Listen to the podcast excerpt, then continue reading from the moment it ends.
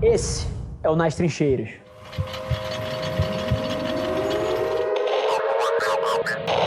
Eu queria chamar a atenção para vocês de uma das teses que eu respiro. E mais uma vez, olhem o que eu faço. Eu até agora não dei um passo para uma área tão longe assim. A Velar Media, elas são os meus 14 funcionários de marketing que já existiam debaixo de uma outra estrutura eu já nasci com dois clientes. Então, muito da, das teses que eu pratico é praticidade. Eu acho que várias pessoas vão perder o jogo do empreendedorismo porque elas são sonhadoras demais, elas não mesclam o sonho com algum quê de praticidade. Onde você tem uma vantagem assimétrica em relação às pessoas, onde o seu networking é mais forte, onde as suas competências são melhores, onde o seu time é um pouco melhor. Então, por exemplo, quando eu fiz o spin-off da, da Lince Rádio, o que aconteceu é que eu peguei competências internas minhas e ofereci para o mercado. Então, eu tô sempre buscando buscando qual é o path of least resistance para fazer o que eu quero. E o que eu estou fazendo agora, que é marketing bound, que é produção de conteúdo, não é o meu endgame. Então, a forma que eu penso em navegar isso é sempre procurando como é que eu dou o primeiro passo para depois chegar na minha visão maior. Que, por exemplo, a minha visão maior é acabar, aniquilar com o modelo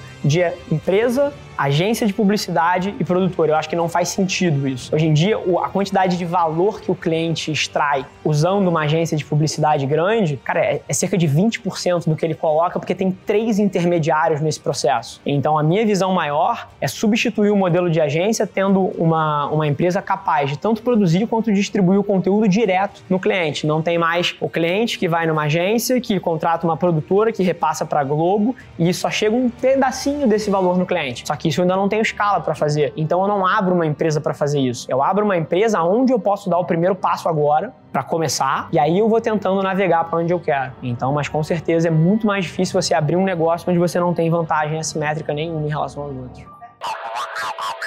Eu acho que a quantidade de talento bruto que a gente tem no Brasil é um negócio alucinante. Eu até contar um caso específico semana passada, semana passada, duas semanas atrás eu tava precisando de mais um videomaker lá na, lá na produtora. E eu literalmente peguei o meu celular, apontei para minha cara e falei assim: aí, alguém no Rio de Janeiro é ninja em edição de vídeo e tá afim de trabalhar. Recebi mais de 170 respostas. Então, e várias delas eram pessoas com portfólios alucinantes, pessoas com trabalhos belíssimos. Então, eu não sinto, principalmente na parte criativa, eu não sinto shortage de mão de obra. E, na, e até traduzindo para a parte de engenharia, esses últimos oito anos que as pessoas chamaram de crise e que eu cresci pra caramba, Cara, eu contratei alguns dos melhores profissionais do mercado porque eles, tavam, porque eles não tinham oportunidade em outros lugares. As empresas fizeram downsizing, vem do conselho que tem que reduzir o orçamento da área em 30%, isso se traduz num, numa, num corte de headcount de 17 pessoas e é quase que arbitrário. Cara, vão pessoas muito boas. Então, nesse período de crise, eu contratei muita gente boa que estava à disposição no mercado.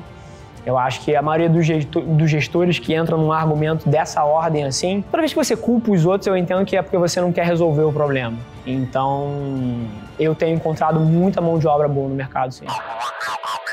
Converso com muita gente de startup aqui no Rio. É, do advisory para algumas, inclusive, e eu acho que as pessoas, quando participam de uma aula de empreendedorismo, leem um livro, eles se apaixonam pelo lado de, do ideation, né? De como você gera a ideia, como é que você chega num, num, num, modelo que talvez dê certo e depois você faz uma síntese, fala, cara, coloca um canvas, estrutura todas as áreas de valor, tudo isso tem muito valor. É, chamei várias das pessoas-chave do meu lado para fazer um brainstorming de umas duas, três horas e nasceu o Lince Rádio ali daquela reunião. Tem as fotos, tem vídeo, tem tudo. Super legal olhar para trás. Mas eu acho que as pessoas ignoram que depois desse processo gostoso todo, cara, você tem que colocar a cara na rua e escutar várias vezes que o seu negócio não é bom o suficiente. E a maioria das pessoas não está preparada para isso. Eu preciso me submeter a pessoas que teoricamente não têm 5% na escala de, vamos chamar de sucesso que eu tenho, e dos caras me falarem que não, vocês não são bons o suficiente para fazer isso não. Então precisa ter um DNA especial para você querer passar por esse processo, onde você toma 700 nãos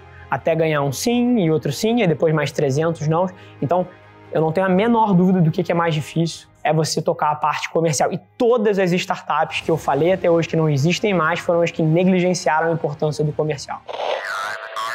Esse foi mais um episódio da nossa experiência em áudio. E como eu já falei, eu adoraria saber que você está gostando do que a gente está compartilhando por aqui. Então não esquece, se você está tirando valor desse conteúdo, ia significar o um mundo para mim, que você tirasse um print da sua tela, postasse no Stories me marcando e aproveita para ir na sua plataforma favorita também e deixar um rating de cinco estrelas e um comentário lá, ajudando a gente a construir essa comunidade tão vibrante que move o Brasil para frente através do empreendedorismo e que fala desse Brasil que dá certo. É um prazer ter vocês comigo e a gente se vê no próximo episódio do podcast.